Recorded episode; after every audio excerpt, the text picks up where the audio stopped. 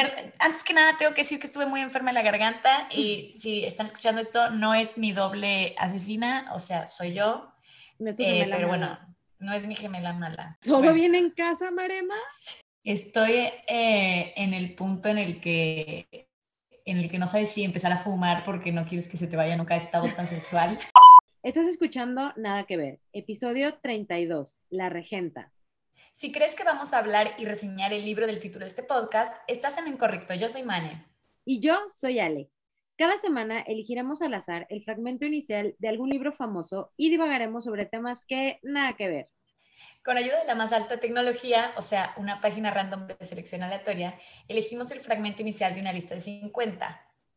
Una vez elegido, cada quien desarrollará un tema a partir de esas primeras líneas. Leímos el libro, tal vez sí, casi siempre no, pero no estamos aquí para eso. Este de plano, no solo no lo leímos, no sabíamos ni qué onda, pero bueno, esto es nada que ver, comenzamos.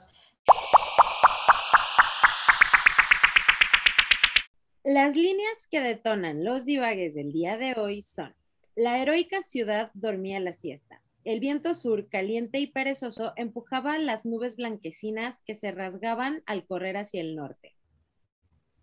Y bueno, eh, Wikipedia nos maneja la siguiente información. Esta es la primera novela de Leopoldo Alas Clarín que fue publicada en dos tomos en 1884 y 1885. O sea, ya llovió. y, en palabras de su autor, fue escrita como artículos sueltos que eh, según iba escribiendo tranquilamente iba mandando al editor, o sea, medio que era un blog básicamente. los blogs de los 1800. Parte de la crítica la considera la obra cumbre de este señor y de la novela española del siglo XIX, que es uno de nuestros periodos de la historia favoritos. Em, y que, bueno, es uno de los máximos exponentes del naturalismo y del realismo, y, la crítica la ha venido señalando desde que se publicó eh, como vinculada entre, o sea, como que hay vínculos entre la regenta y Madame Bovary, pero eh, bueno, eh, ahí queda la regenta, ni idea. si están estudiando literatura del siglo XIX, seguramente la tienen por ahí. Eh, Deberían, oye, ya me sentí súper mal, ¿eh? Porque sí, al parecer es un clásico de la literatura castellana y bueno. Y nosotros ni idea, no sabemos ni que existía. Bueno, por lo menos no mentimos. Oye, sí no mentimos y aparte, o sea, me siento fatal porque con eso de que estudiamos cultura general nosotras en la carrera, pues, o sea, me quedó a deber bastante la currícula de literatura universal, ¿no? Ah, sí, sí. Es que no, o sea, yo de verdad, o sea, ni siquiera es que me suena, eso es lo peor. O sea, no es que dijeras, ay, como que ahí la tengo en el fondo. No, o sea, ni idea, de noche. Sí, yo igual, este, yo creo que después de terminar este podcast, Mané, o sea, de las 52, sí hay que mandar así como en vez de carta al editor, carta al director de carrera de, oye. Sí. Eh, mi carrera era cultura en general y ponte a leer un montón y pues la verdad es que no. ya sé, qué vergüenza. Pero bueno, quiéranos igual. Sí, igual pues compensamos como burbujeante personalidad. Oye, bueno, ya. Eh, ¿Y a ti qué, pues, qué te hizo pensar estas líneas o qué se te ocurrió? Bueno, eh, a mí me encantó lo de la heroica ciudad duerme una siesta. Me encantó porque te decía como que así, muy heroica, pero durmiendo siesta, ¿no? O la perdona.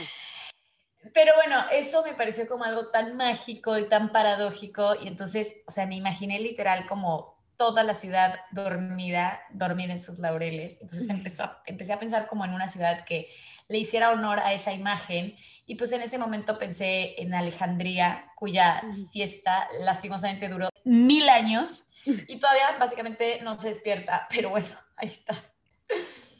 Entonces, em, Alejandría, como saben, es una ciudad en Egipto. Y, bueno, como que hay cosas de Alejandría que tipo todo el mundo sabe, ¿no? Que tenía la biblioteca y que se quemó, que tenía el faro y que se destruyó, y que bueno, que ahí medio que se perdió el conocimiento de todo el mundo antiguo, qué tragedia. Pero bueno, les voy a contar más o menos cómo fue la historia de eso para que todos nos, depriman, mm, nos podemos deprimir en conjunto, porque es mucho más triste de lo que creen, o sea, o de lo que yo creía, a menos que ustedes tengan como súper claro qué fue lo que pasó. Yo no lo tenía claro y ahí me di cuenta que en la carrera no solamente no me enseñaron sobre la regenta, sino tampoco en ningún momento de mi, de mi escolaridad, no sé cómo fue la tuya, pero en ningún momento de verdad estudias esa parte de la historia. O sea, sí te enseñan más o menos qué pasó, pero no te enseñan bien, bien cómo estuvo, porque justo el, justo el esplendor de la biblioteca es como que nada que ver con lo que te enseñan de Egipto, que lo que te enseñan son las pirámides que son 3.000 años antes. O sea, sí, luego ya... Es muy fuerte. Es muy fuerte cuando uno piensa que Cleopatra está más cerca de nosotros que de la construcción de las pirámides. O sea, es, es terrible. Entonces, de Egipto te enseñan eso, de Grecia te enseñan tipo la civilización griega, eh, pero como que ese punto de unión que fue Alejandría y que fue tan mágico, pues no te enseñan bien, o por lo menos a mí no me lo enseñan bien, o capaz te lo enseñan y estás muy chiquito y ni siquiera puedes valorarlo. No sé si hay carreras como, seguramente los que estudian filosofía o capaz arquitectura o, o, no sé, algunas carreras más elevadas que comunicación, si te lo enseñan. Pero... Bueno, no sé, o a lo mejor historia, no sé, los historiadores pues sí se la sabrán, pero también depende de dónde, a qué periodo te especializas, porque los historiadores pues tampoco es como que se saben toda la historia, se especializan en periodos. Sí, o sea, no sé, los astrónomos quizás, no, o sea, de verdad es una pérdida muy fuerte que no te lo enseñen porque ahí ves que lo pudimos tenerlo todo y, y lo perdimos. Así que bueno ahí se me, eh, o sea, me hizo acordarme de un meme que justo vi hoy, que es, o sea, que cuando le preguntas a tu mamá de, oye mamá, ¿tienes un corta uñas? O no sé, cualquier cosa, y la respuesta tendría que ser si tengo o no tengo, y que te contesta, yo tenía, pero ustedes todo lo pierden, no sé qué. Tal cual. Sería como si le preguntaras a la humanidad de, oye, ¿tú tenías cultura? De que yo tenía, pero ustedes siempre la cagan y lo 100%. destruyen. Es que es, es que es eso. O sea, para mí te lo tendrían que enseñar el día uno de, mira, eh, esto, todo esto ya nos pasó, ¿ok? Así que, por favor, si no te pones listillo, va a volver a pasar. Entonces, o sea, ¿qué onda que no te lo enseñan? Pero bueno. A ver, cuéntame, para la fundó, la fundó Alejandro Magno, quien como comparte tu nombre debe estar muy cerca de tu corazón. Claramente, porque sí es parte de, de como cuando buscas el nombre de, o sea, el significado de tu nombre, como es conquistador, es así como mm, Alejandra. Sí, entonces debes sentirte muy honrada. Pero bueno, eh, en, un, en, un, arranque hermoso de éxito que tuvo, como fue básicamente toda su vida, eh, porque Alejandro Magno es el típico ejemplo que te ponen para hacerte sentir mal cuando eres adolescente y te dicen tipo, a tu edad Alejandro ya había, ya había tipo conquistado todo el mundo conocido y todo así, no, soy un horror. bueno, eso antes, ahora es Messi. ¿De qué a tu edad Messi? Sí, ya tenía 50, este, ¿cómo se llama? Millones de euros. De oro. Ay, qué horror. Sí, pero bueno, em, nada, Alejandro extiende de su imperio hasta Egipto, saca a los persas y funda Alejandría en el Mediterráneo, que es como, como donde está arribita, donde está África, arribita, eh, que está el Mediterráneo en una esquinita, ahí está, ahí está Alejandría.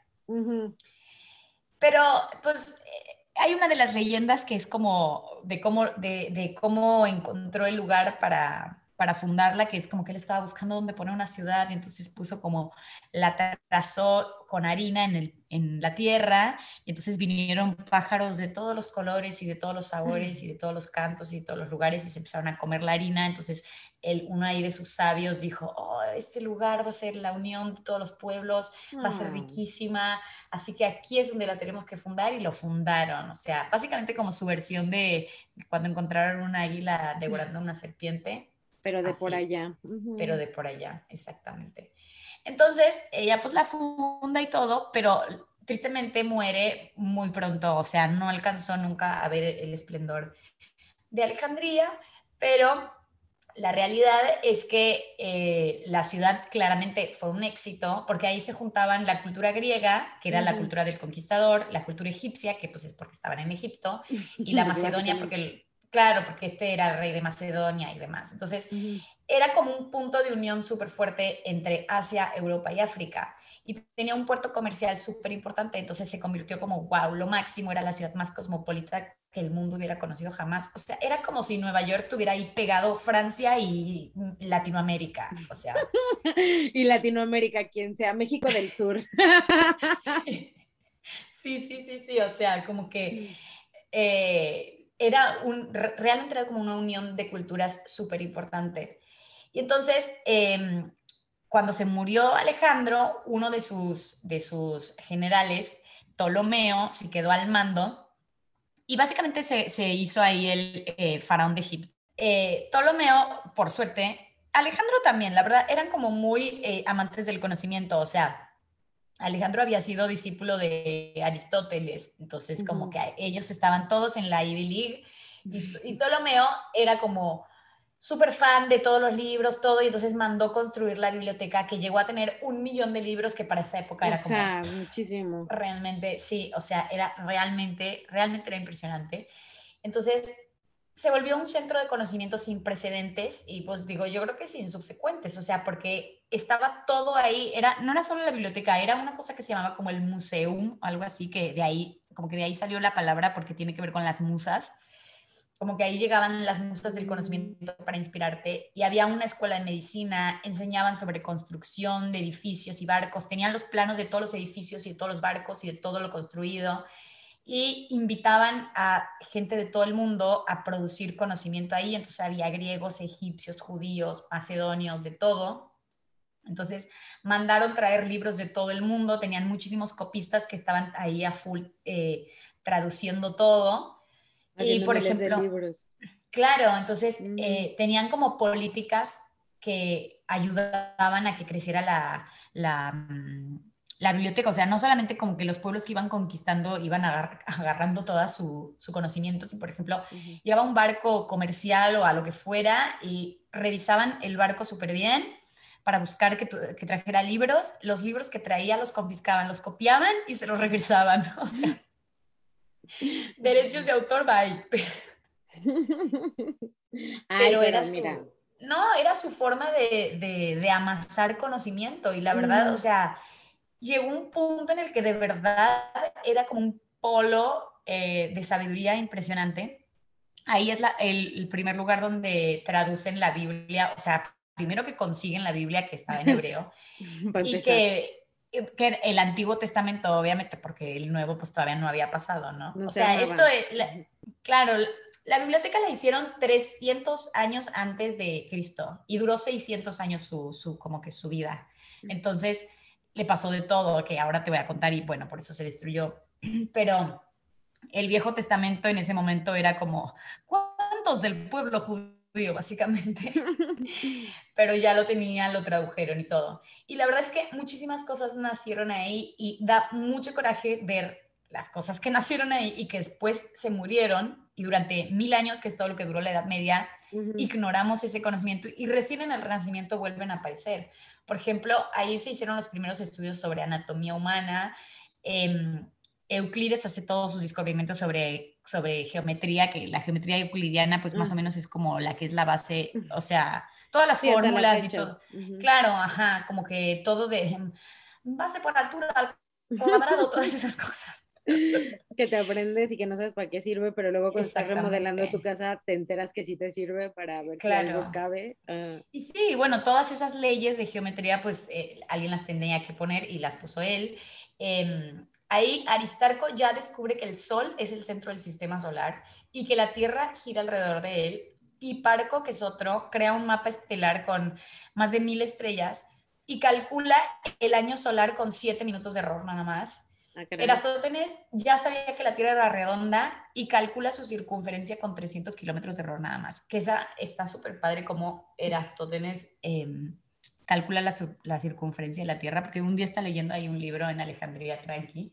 Y entonces se da cuenta que en, no sé qué día, porque no me acuerdo cómo está eso, pero que ponle, no sé si el día del equinoccio o del solsticio o qué, en una ciudad el, el sol no proyecta sombra sobre un pozo a tal hora. Entonces él va ese día en su ciudad y dice, qué raro, pues aquí sí hay sombra, o sea, ¿what?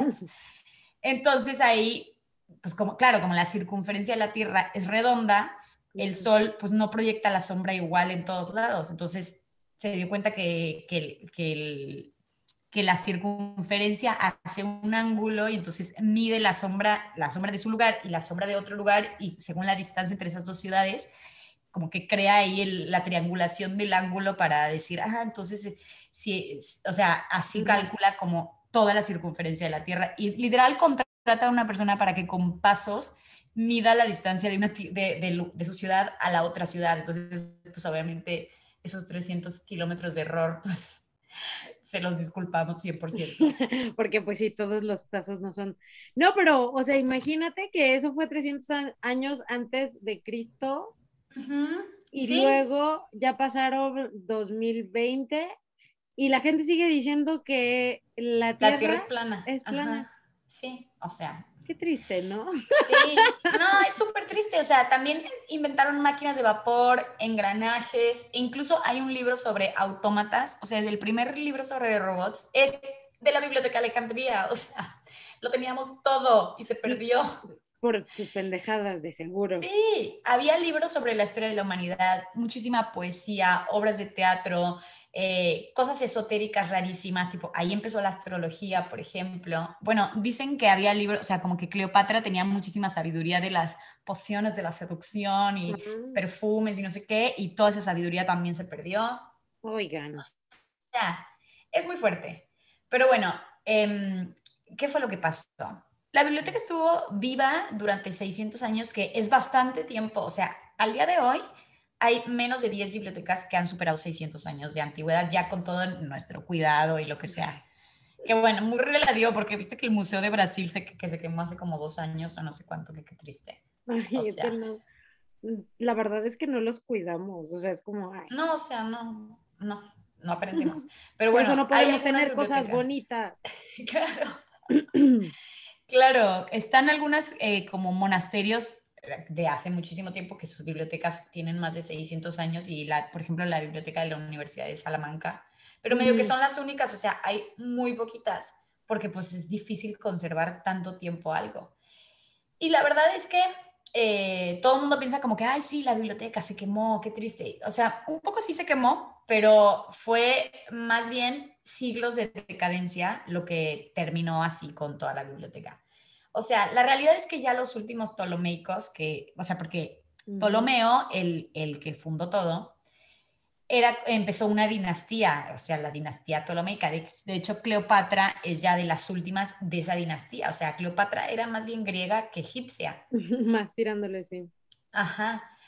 Eh, entonces ya los últimos Ptolomeos, la verdad, ya no estaban tan interesados en mantener la biblioteca como los primeros. O sea, por ejemplo, el puesto de bibliotecario al principio era como, bueno, o sea, el máximo de los máximos era el bibliotecario, tipo, eran todos unos sabios tremendos. Y con los siglos y con todas las generaciones se empezó a volver un puesto político y es horrible porque eso sigue pasando ahorita. Entonces, cada que un emperador se moría, había como, como un montón, o sea, había como toda una polémica de quién lo iba, de quién lo iba a, a seguir. Entonces, depende tú de qué lado te ponías, si te o sea, si, tu amigo justo le tocaba que iba a ser el nuevo, el nuevo faraón, eh, pues súper bien, pero a veces no, o sea, como que, a veces sí como que se lo dejaban directo al hijo, pero pues a veces o no había hijo o había más hijos, o, o sea, como siempre la, la pasadera de poder era todo un tema. Y entonces el puesto del bibliotecario se empezó a volver como muy político y al final ya eh, en vez de poner a un sabio ponían a una persona que le dio apoyo que durante la campaña básicamente, lo mismo que pasa acá con la Secretaría de Cultura. Mm, entonces el mismo puesto fue perdiendo prestigio y ya en los últimos años ya los bibliotecarios no se saben ni quiénes son, cuando al principio era como que el bibliotecario era lo máximo. Por ejemplo, hay una hermosa anécdota de que cuando la biblioteca estaba en su apogeo, eh, como en el 200 antes de Cristo, eh, el, el, bibliotecario, pues ahí es cuando era como lo máximo del mundo. Entonces, Vitruvio, Vitruvio cuenta que Ptolomeo III organizó un concurso de poesía. Entonces había siete jueces, entre los cuales estaba Aristófanes de Bizancio. Entonces, pues ya pasa el concurso, no sé qué, y todos los jueces estaban de acuerdo que querían un ganador, menos Aristófanes, que votó por el que menos le había gustado al público. No, Entonces para todo el mundo como... Hubiera votos o qué. No, todo el mundo de que Aristófanes, o sea, ¿qué te pasa? A nadie le gustó eso, ¿por qué lo estás, por qué lo estás eligiendo como ganador? Todos queremos a este otro. Y entonces Aristófanes dice, pues sí, lo que pasa es que todos los otros están plagiando poemas de la biblioteca. Entonces el rey le dice como, ¿qué? Entonces él de memoria le dice en dónde están todas las poesías que están siendo plagiadas, que pues obviamente sí era verdad, y ahí se convierte en el cuarto director de la biblioteca. y el único que no... Claro, el único que, no estaba plagiado era, pues obviamente por eso a la gente no le gusta, pues seguramente era un poeta de salió la luna vomitando estrellas, o sea, no sé, debe haber sido un poema malísimo, pero por lo menos era original. Sí, bueno, puntos por honesto. Ajá. Entonces, eh, Aristófanes pues es un, es un sabio grandísimo, hizo muchísimos aportes a la gramática y a la literatura, que, o sea, todas las reglas de gramática y tal también las hicieron ahí, o sea, es que es como un hervidero de, de, de cosas que cuando te pones a ver todo lo que había dices, no, o sea, de verdad no puedo creer que se quemó. Pero bueno, el, el accidente más dramático de que se quemó se lo adjudican al mismísimo Julio César, que en el 50 antes de Cristo en el 50 antes de Cristo medio que ya la biblioteca ya estaba decayendo, pero todavía estaba ahí en pie. Entonces, él está, ajá, él está con Cleopatra defendiendo a la ciudad justamente del hermano de Cleopatra, porque es lo que te contaba, que cada vez que se moría el rey era un desbarajuste para ver quién, lo, quién seguía con, siendo el faraón. Entonces estaba Cleopatra y estaba su hermano, que los habían casado, ni idea, hacían ese tipo de cosas. Y, y entonces, eh, como que Cleopatra quería una cosa, el hermano quería otra, entonces estaban peleándose y Julio César está del lado de Cleopatra. Y entonces eh, sitian toda la ciudad de Alejandría, que Alejandría era como la capital máxima, o sea, Cleopatra nació ahí, un montón de gente muy, muy importante de la época nació ahí porque pues era como, pues como, era como Nueva York. Entonces, este, sitian la ciudad y entonces Julio César pone todos sus barcos eh, como rodeando y los quema, o sea, él se inmola ahí básicamente ah. para que el Ptolomeo, el hermano de Cleopatra, no pudiera entrar y no pudiera, o sea, pues no pudiera tomar la ciudad. Pero pues se le fue de las manos el fuego, literal. Es que literal eso pasó, es horrible. Entonces se empezó a quemar la ciudad muy fuertemente y entonces gran parte de la biblioteca, tipo la mitad, se les quemó ahí. O sea, horrible. Ay, qué burro, póngale cero. Sí, totalmente, o sea, mejor no la sities, o sea, que la tome, pero bueno, total que eventualmente Cleopatra un poquito tiempo después de, eso ya cae, se suicida, se deja morder por la víbora y todas esas cosas. y entonces, claro, que conocemos por las películas. Eh, entonces los romanos ya toman el control de Alejandría y si bien no la quitaron del todo, la verdad es que no les interesaba tanto la ciencia y entonces ahí empezó a decaer todo. Mm. En, entonces, y además el cristianismo y su intolerancia hace su aparición estrella. Claramente. Entonces, cuando el imperio romano se vuelve cristiano, ahí sí, bye. O sea, claramente... no fue, no fue eh, ¿cómo se llama? Un accidente, sino que conscientemente quemaron los libros. Exactamente. Entonces, eh, sí, o sea, como que para los cristianos de esa época y, y todavía eh, como que son, eran súper eh, súper súper intolerantes con todas las otras fe entonces todo lo que no hablara básicamente del Dios verdadero estaba en contra, entonces todas las cosas de la ciencia medio que estaban en contra, entonces em, pues quemaron ahí un montón de libros. Y, em, y al final ya como hay, hay una historia bastante fea que... ¿Más? Bastante triste, sí, sí, es que todo, todo se vuelve todo muy triste. Muy deprimente. Em, porque sí, hay, como que la, ya la última estocada de la biblioteca, porque también hubo muchos temblores y muchas cosas, o sea, como que les, te estoy hablando de tipo 600 años, entonces ponle que tuvieron sus primeros 200, 300 años súper bien, pero a partir de, por ejemplo, esto que pasó de con Cleopatra son 50 años antes de Cristo, entonces ahí todavía le faltaban como 300 años de, de, lentamente morir. Pasaron un montón de cosas, o sea, hubo temblores, eh, la sitiaban la ciudad, no... Cuestión que con todas las cosas que les pasaron no, no la pudieron cuidar bien, claramente no tenían ni el presupuesto ni nada, entonces ya eh, quedaba muy poco ni siquiera realmente viene el edificio, hubo un temblor que, que, dañó mucho la biblioteca, entonces como que lo poco que quedaba se lo pasaron a una cosa que se llamaba el Serapeum, que era como un... Como, como una mini locación donde, donde seguían haciendo cosas, pero pues ya no era como todo el despliegue de edificios que tenían antes, era como una mini sucursal. Y ahí trabajaba Hipatia de Alejandría, que fue la primera mujer filósofa que era importante, eh, que mm, fue científica, matemática, eh, sorprendente, curvilínea y elocuente, o sea, todo. todo en una. Claro, pero eh, bueno, tenía el defecto de no ser cristiana, obviamente. Entonces era una piruja. Ajá, entonces ella había sido maestra de uno de los gobernantes, entonces estaba muy bien parada, porque ahí como que medio que todavía estaban las, o estaban los cristianos que tenían cada vez más poder, pero bueno, los paganos todavía estaban ahí como todavía la luchando, o sea, claro, todavía medio quedaban tapadas de, patadas de ahogado. Entonces ella pues era pagana y, em, y había sido maestra de este, de este gobernante que la protegía mucho, entonces ella como que... Em, influenciaba políticamente también, pues estaba ahí muy empoderada y pues obviamente al patriarca cristiano, un, señor Cirilo, que encima después lo hicieron santo, qué horror, no le parecía y pues organizó un linchamiento muy feo eh, en contra de ella, estuvo horrible, la quemaron, la descuartizaron, fue muy feo, quemaron todas sus investigaciones, quemaron todos sus libros y ella era como, como el último vestigio del, del espíritu de la biblioteca.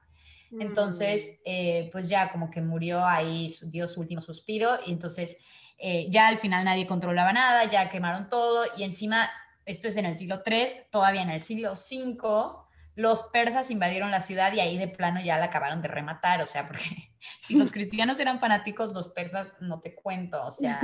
Con Claro, entonces ahí quedó todo enterrado horrible, o sea, no queda nada, no queda ni un pergamino.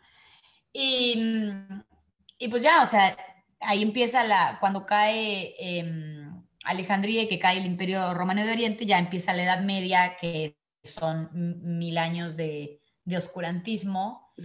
Y pues ya recién en el Renacimiento, Copérnico, Galileo, Newton, todos estos ángeles que nos sacaron de la podredumbre, eh, volvieron a traer estas ideas y se volvieron a pelear por la iglesia, con la iglesia por lo mismo, o sea, otra vez que la tierra era redonda, que no, que la tierra gira alrededor del sol, que no, o sea. Todo, o sea, de que estoy teniendo un déjà vu, no. Sí, sí, pero es terrible cuando, cuando piensas que esos conocimientos ya estaban, o sea, y que literal estuvimos mil años eh, dormidos, o sea, yo no sé, como que cuando piensas qué pasaría si no se hubiera quemado, o sea, los coches vuelan, eso ya te digo, eh, pero, o sea, tendríamos mil años de avance eh, tecnológico y social, porque además no solamente tenía muchísimos avances eh, em, en ciencia y en tecnología, sino que socialmente era una sociedad pues mucho más plural, o sea, porque había sabios de todos lados, era como que mientras obedecieras la ley podías tener el, el culto que tú quisieras, o sea, como que realmente estaba muy avanzada. Igual, bueno, como que si lo quieres pensar en de la parte bonita, pues piensas eso. También hay una parte fea en donde obviamente había esclavos, este, las mujeres pues poco acceso y nada, o sea, como que una de las críticas que se hacen de la biblioteca es que sí, o sea, fue un bajón, se, todo se quemó, fue horrible, pero la verdad es que era conocimiento que estaba encerrado adentro de la biblioteca, o sea, la gente común no, no, tenía, acceso, a eso. Y capaz eso fue un error porque cuando al final la biblioteca nadie la defendió. Porque, sí, pues, pero a nadie le importaba. Exactamente. Entonces, como que el aprendizaje que tiene que quedar de eso, pues es eso, que, que todo bien si tienes todo el conocimiento del mundo, pero si no lo compartes y nadie te lo va a defender, pues va a pasar lo que pasó con la biblioteca. Pero bueno, nada me quita el, la ardidez de decir, o sea, ya tendríamos colonias en Marte si esto no se hubiera quemado. Pues igual, sí, digo, siempre pasa con todo, o sea, como que hay avances, pero como que lo tenemos que vivir como tres veces, como para humanidad em, poderlo como asimilar. Y aún así, o sea, yo no puedo creer de verdad que tipo existan los terraplanistas y que neta tengan, o sea, que de verdad hagan congresos y que es así como que todo es un complot del gobierno para, o sea... No, y, y no te vayas tan lejos a gente loca, o sea, el el de la SEP de gobierno que dice que leer por placer es un acto capitalista. O sea. Ay, no, pero es que todavía, o sea, sí, ya eso, ya los perdimos. O sea, de que no te voy a poner a leer y todo así de, ¿por qué? No, no, no, no, me pareció una cosa, o sea, como, pues es el resultado de poner a tu amigo en, en el puesto de educación en vez de poner a una persona que realmente sabe. O sea, es que todo ya nos pasó y lo seguimos haciendo. Y seguiremos, ¿eh? Porque no se ve como que aprendamos realmente a nada.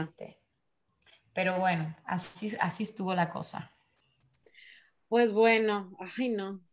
Sí, como que luego da un bajón, ¿no? Así que Espero que tu tema, espero que tu tema me deje un poco mejor.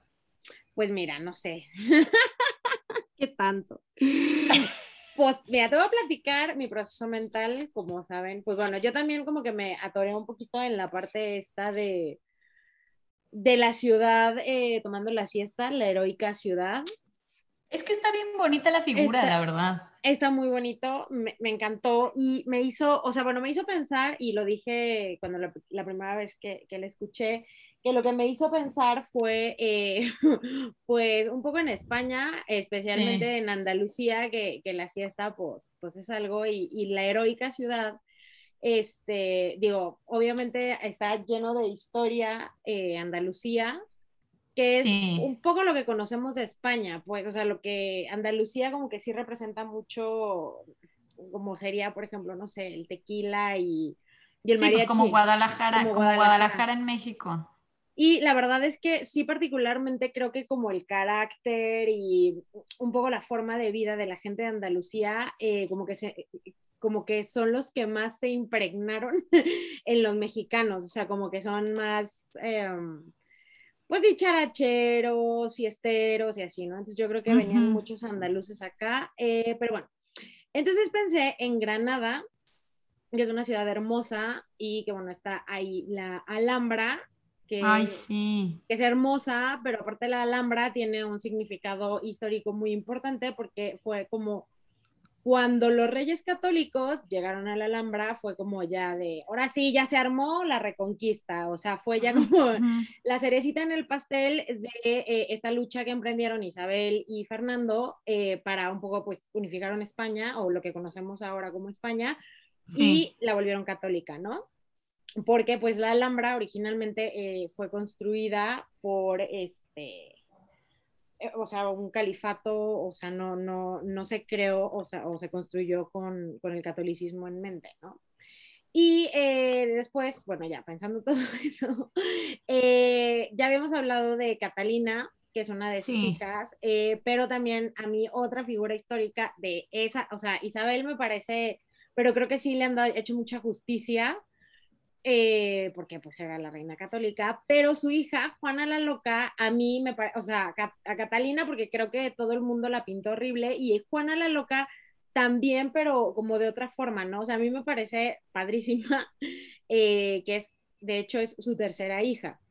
Entonces te voy a platicar de Juana la Loca, no sé. Qué Ay, sí, me eh, encanta a mí me encanta Juana la Loca, primero, primero que nada, porque ella estaba casada con Felipe el Hermoso. Entonces era Juana la Loca y Felipe el Hermoso, que me parece la mejor, o sea, pareja eh, que existe, no hay ningún otro nombre más padre eh, de cualquier pareja histórica. O sea, la loca y el hermoso es como, es la tóxica y el guapo, o sea, ah, es, sí. y hasta la fecha pues seguimos con eso, ¿no? Eh, como les dije, pues digo, Juana la Loca es, o Juana de Castilla, primera de Castilla, eh, era hija de Isabel la Católica y este, y este Fernando, ¿no? que aparte es como, sí, y él. Em, cuando, o sea, la que tenía el poder o de donde quien heredaba, o sea, como la línea de nobleza era Isabel. Sí. Porque ella era la reina de Castilla. O sea, Fernando se casó con ella y llegó así de que, bueno, aquí le traigo Aragón y otra, sí. Eh, pero pues la reina, reina era, era Isabel. Sí, ella era la mera, mera. Ella era la poderosa, exactamente. Entonces, eh, la herencia del poder o quien sería rey o reina, pues sería, pues en principio, lo que entendemos por sus primeros hijos, ¿no? O sea, que serían eh, el primer hijo varón este, si no, pues el segundo y así sucesivamente. Pero ella, eh, pues tuvo, se murió su primer hijo varón. Ay, es que cómo se les morían hijos, qué horrible. Y hombres, o sea, ahí eso de, a mí me da muchísima risa porque o sea, siempre es así como, ay, sí, los hombres y tal, y siempre eran los que se morían y siempre había un pedo porque no había hombres para heredar lo que tenían que heredar, porque al parecer las mujeres éramos débiles, pero son, o sea, las mujeres vivían más, siguen viviendo más, Y, este, y realmente, o sea, por ejemplo, de, de, muertes de infantes era mucho más común hombres que murieran a que las mujeres murieran, ¿no? Entonces eso me da como mucha risa, este, que, al final era como, ajá, yo sobrevivo más que tú, pero bueno. Sí, o sea, de que tanto te esperas un hombre, si te, te están muriendo ya, pues estás viendo y no ves. Exactamente, o sea, que se mueren, se mueren, se mueren y se mueren, ¿no? Entonces, bueno, eh, de hecho su hermano era Juan y pues no. Entonces, este, ella se casa con su primo hermano o primo no sé qué, que es el, Felipe el Hermoso, este, pero eh, su mamá se muere, ¿no? Que es Isabel la Católica, y entonces ya no había nadie en la línea de sucesión más que Juana. Entonces, la única, al parecer, en la historia, según lo que he leído y he sabido que quería que reinara Juana, era su mamá.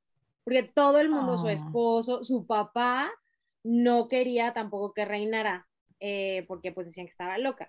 Entonces, se muere Isabel y ella deja en su testamento que quien va a ser reina es eh, pues esta Juana, hasta que su hijo tenga la edad para asumir, eh, que es Carlos I de España, hasta que él pueda asumir el, reinado, pero, o sea, o sea, si eres reina, pero quien va a estar como moviendo todas las cosas es Fernando, o sea, es su papá. Entonces realmente ella, este, pues no, no ten, o sea, era la reina, pero pues no tenía poder porque lo asumía pues primero su, su papá y después su esposo y pues después fue para, para su hijo, ¿no? ella pues sí le decían pues literal Juana la loca porque sufría de, de, pues de episodios. Realmente no sabemos muy bien. Dicen que tenía una, pues es que eh, se supone que tenía una enfermedad mental que este, pero decía su papá y su hijo, pero siempre lo decían para que ella no gobernara y la tenían encerrada. Entonces, Ajá, o sea, realmente ella se popularizó, que era Juana la Loca, precisamente por, eh, por estas alegaciones, o sea, alegatos, perdón, del papá y del, y del hijo, que me parece fuertísimo, para aferrarse al poder de decir es que ella está loca. Entonces, eso ya, digo, además se han hecho como, pues, pinturas, libros, o sea, siempre sale como que pues esta estaba bien loca, ¿no? Y siempre han dicho que, que estaba, pues eso, pues es Juana la loca, ¿no? O sea, fue el gaslighting más exitoso de la historia, más o menos. Ajá, sí, porque realmente, eh, de hecho, pues la mamá, o sea, Isabel sí quería que ella reinara. Entonces ahí yo es cuando me pregunto. Sí, o sea, como si realmente hubiera estado loca, pues la mamá no le hubiera dado el voto de fe. Ajá, exactamente. Entonces, este, de hecho, sí, o sea, al parecer eh, ella dijo así como súper bonito de dejo todo esto a mi hija, super, o sea, como a la más lista de todos y así, que es Juana. Entonces es como, oigan, ¿qué pasó? este, pero bueno, ella, eh, te digo, es la tercera de los hijos. Nació en Toledo, que es una ciudad también muy bonita, eh, pues cerca, muy cerquita, pues una hora y media de, Madrid. Y este, se llamaba Juana porque también, y el hermano también porque el patrono de la familia era Juan. Eh, pues era, o sea, el ser hija de los reyes católicos en ese momento de la historia era, o sea, ser la persona más cool del universo, o sea, porque eran los reyes más, o sea, más ricos, más respetados, que habían logrado más cosas, entonces ella claramente tuvo eh, pues la mejor educación. Claro. Y este, bueno, pues le enseñaron de qué danza, música, este, y bueno, también la mamá peleaba, entonces ella como que también le daban como esa, eh, pues entrenamiento como amazona, o sea, como pelear. y este, sabía francés, sabía latín. ¡Qué rápida! Es que, justo me tomé un té gigante antes de, antes de empezar el podcast para, que, para, para tener la voz un poco más melodiosa. y ahora ya me mm. estaba cobrando la factura. ok bueno, este, ah, bueno, todo lo que sabía, ¿no? Ella, una de las cosas que yo, aquí es totalmente mi teoría de la conspiración, como saben, ella desde muy joven mostraba escepticismo religioso y poca devoción. Entonces, la mamá, pues bueno, le daba como un poquito porque pues era la reina católica, entonces eh, como que eso siempre lo mantuvieron en secreto, pero a mí me gustaría pensar, o bueno, creo que era como una mujer que a lo mejor cuestionaba demasiado y entonces ahí fue como, ay, esta cuestiona todo y bueno, además está loca, entonces creo que era una mujer avanzada a su época y la tacharon de loca. Esa es mi percepción personal como siempre, mm, basada en nada más que pues lo que yo opino. Pero, pero sí, o sea, si tienes el fact de que era escéptica religiosa, hija de los reyes católicos, pues sí dices, esta está viendo un poco más allá de lo evidente. exactamente. Entonces, ella, fíjate que, o sea, bueno, todos los hijos de, de estos señores, pues estaban prometidos o se iban a prometer para, eh, pues, las mejores familias, porque eran, eh, pues, lo más top de lo top en ese tiempo. Y eh, ella fue prometida desde muy chica para Felipe, que era el archiduque de Austria, que, este, que era con, eh, bueno, para fortalecer los lazos de Maximiliano de Habsburgo contra los Valois, que si nos acordamos de quiénes son los Valois, son, este, pues bueno, los franceses en ese momento que nadie los quería. Y este, estaban peleados con todos. Eh, entonces, hace cuenta que ella se iba a casar con Felipe y entonces la, la hija, la mujer de Maximiliano, Margarita, se iba a casar con Juan. Entonces, como que iban a casar a los, ¿sabes? A los hermanos. Juan era el que seguía, pues, para ser rey. Y eh, pues también Juana, ¿no? O sea, hasta cierto punto pues tenía posibilidades y eso fortalecía, eh, pues bueno, con Austria sus, sus relaciones y eh, ella había sido considerada justo para casarse con el delfín Carlos. Este, um, me encanta que les digan el delfín. El delfín, me parece muy maravilloso. El, delfín es delfín. Ajá, que justo en 1489, este, quien estaba ahí diciendo, oigan, cásenlo con mi hija, era Jacobo IV de Escocia, que es de la dinastía Estuardo que si, que si vieron, este, hay cosas, hay esta serie, ya se me olvidó. Rain. Si vieron Rain, les sonará este, yo también claramente la vi toda. Este, pues les sonará claramente esta historia de quién fue la ganona del delfín y que pues le duró tres segundos, pero bueno. Ay, pobrecita. Oye, tanto pedo para regresar y que te corte la cabeza tu prima, o sea. Sí bueno, hasta eso duró, ¿eh? O sea, mis respetos a María Estuardo, que la neta tenía todo en contra y lo logró, aunque murió medio gacho. Pero bueno. Sí, sí.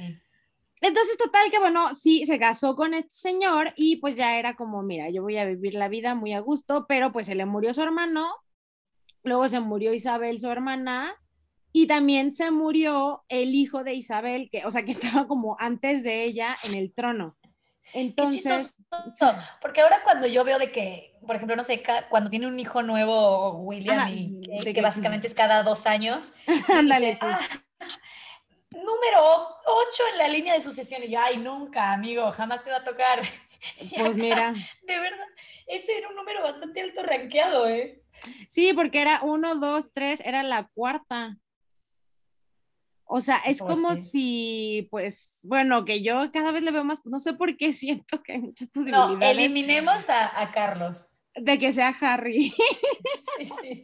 o sea, no sé por qué siento así como que, o sea, bueno, sería una excelente historia para el futuro en el que justo, o sea, sería como la redención del tercer, ¿qué es el segundo o el tercer príncipe renegado Claro, sí, totalmente. Ajá, entonces me parece, o sea, me parecería como muy, muy correcto en muchos aspectos. sí, pero pues se tienen que morir bastantes personas. Pero en, el, en los 1500 sí se morían sin problema. Sí, sin problema, pues llegó esta pobre criatura.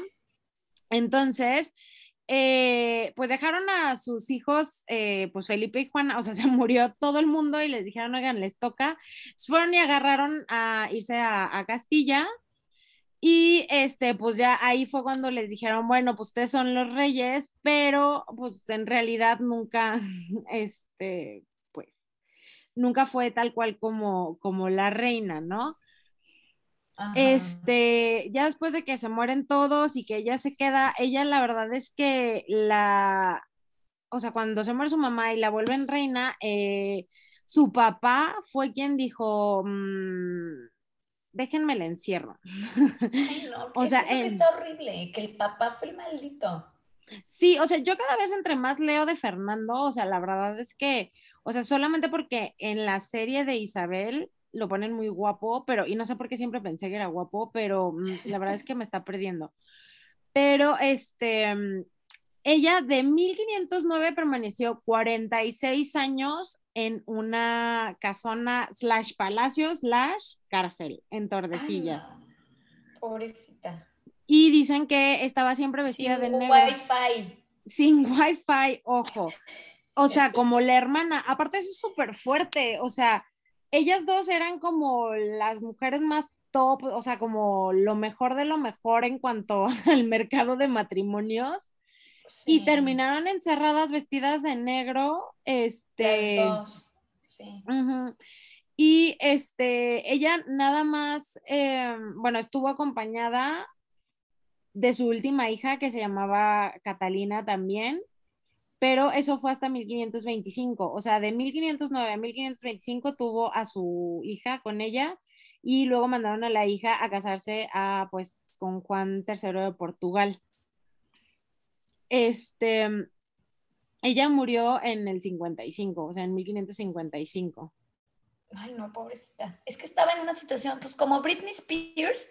Ándale. Pero sin el hashtag.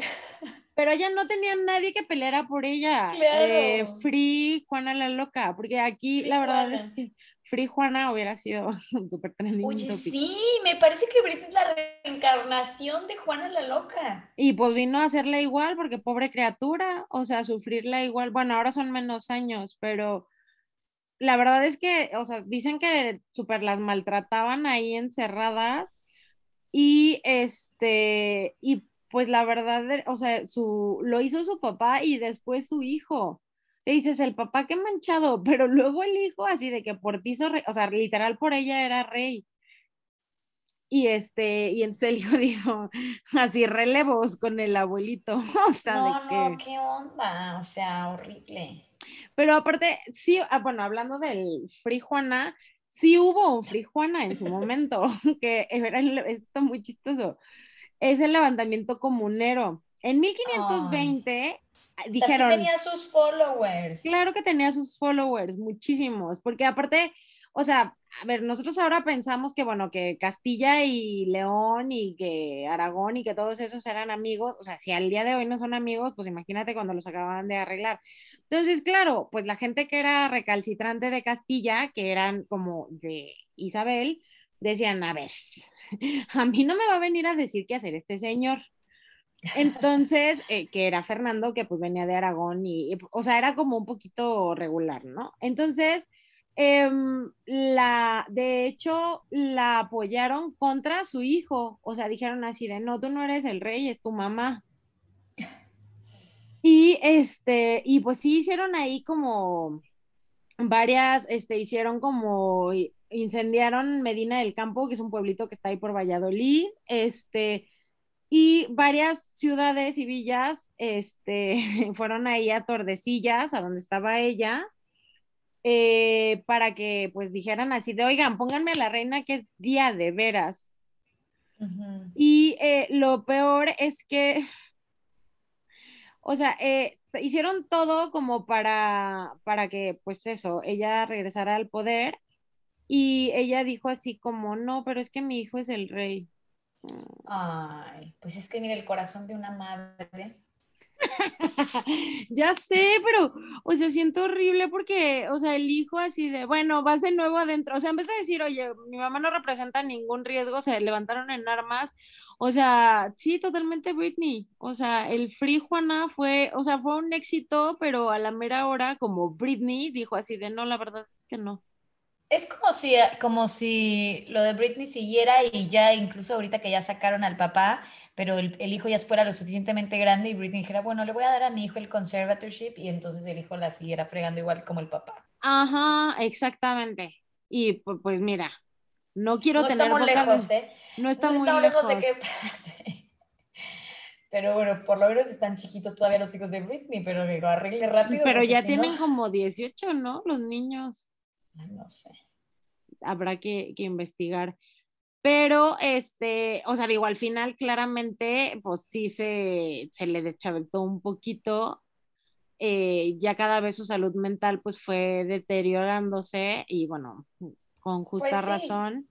Porque le hicieron la, la profecía cumplida. O sea, de tanto decirle que estaba loca durante años y encerrarla, pues sí se terminó volviendo loca. Ajá, pero también eh, digo, pues no se diagnosticó tal cual porque pues en ese momento pues, ujú, o sea, igual hasta le, le hicieron este, ¿cómo se llama? Un exorcismo, pero al parecer tenía o trastorno severo depresivo, psicosis o esquizofrenia, Ay, o las tres. Este, pero, o sea, bueno, claro, hay muchísimo debate porque aparte sus síntomas se agravaron por el confinamiento forzoso y el sometimiento de otras personas. O sea, no es que, o sea, no estaba loca, la volvieron loca. O a lo Sí, mejor sí, pues tenía sí. algo que, que, pues, por supuesto, se, se volvió mucho más fuerte, pues teniéndola encerrada ahí sin, sin nada, ¿no? Pero, este, la verdad es que sí, ella, pues, fue una reina literal sin corona y además, pues, fue abusada por su papá, o sea, en cuanto al, no abusada de, sino de el poder y por parte de su hijo. También hay muchos rumores de que, bueno, su marido, el hermoso, que también como andaba ahí de picaflor, que también como que era medio celópata, entonces como que se nos volvía medio, medio loca. Pero, Sí, en teoría ella estaba enamoradísima de él, ¿no? O sea, como que lo amaba con locura y él medio que ni la pelaba y entonces eso todavía, ajá, justo. esa situación no sumaba mucho a su salud mental. Sí, como que, pues sí, era medio depresiva, pues claro, con, con este, pues a ver, que estaba casado con ella, pero pues también, que yo, o sea, viendo las fotos de Felipe el Hermoso, pues así que tú digas, qué bruto, qué hermoso, pues tampoco. Mm, Pero también, bueno, las, las um, pinturas en esos tiempos era como... Sí, es muy raro. raro. Ah, pues supongo que era como muy güerito y así muy bonito y a lo mejor era como muy, muy seductor, no sé. Pero bueno, sí, también como que ayudó muchísimo que el otro pues no. Y él también se iba y la dejaba y como no se llevaba con el papá, así como, ay, bueno, ahorita regreso. Y como la tenían encerrada, como que, ah, sí, bueno, vaya. Entonces también como que eso no, mm, pues no ayudaba en mucho, pero de hecho ella sí ha sido retratada como por el arte muchísimo. Este, digo, y Felipe el Hermoso también, pero hay muchísimas, o sea, digo, en el Museo del Prado hay varias, eh, varias obras que es, mm, pues, de, inspiradas en, en Juana la Loca. Pues es que debe ser un personaje como súper magnético. Es que sí, o sea, eso es, a mí es lo que más, bueno, sí me atrae un poco del personaje, es que era eso, o sea, no hay nada que te diga que realmente estaba loca y era una mujer inteligente. Ay, no, qué tristeza. Entonces, bueno, hay muchísimo, hay una película, hay series, hay una, este, mm, creo que sí, hay una, hay una serie que, que vi un poco y hay una película, hay varias películas. Una se llama Locura de Amor, que me parece maravilloso. Mm, Es del 48, o sea, está muy bonita. Pero, este, si quieren algo más reciente, está, o sea, es mencionada en The Spanish Princess, que creo que ya hablé de estos libros y estas series que me parecen maravillosas, que son de la The White Princess. Sí, yo vi la de The Spanish Princess. Justamente hice la tarea después de que hablaste de Catarina. Ah, la fuiste a ver. Eh, vi ¿qué la serie de The Spanish Princess. Muy fuerte, Dios mío. Está buenísima, ¿no? Bueno, a mí me encantan esas series. Y yo, o sea, yo llegué a esas series porque leí los libros, o sea, los dos primeros. El de The Spanish Princess no lo he leído.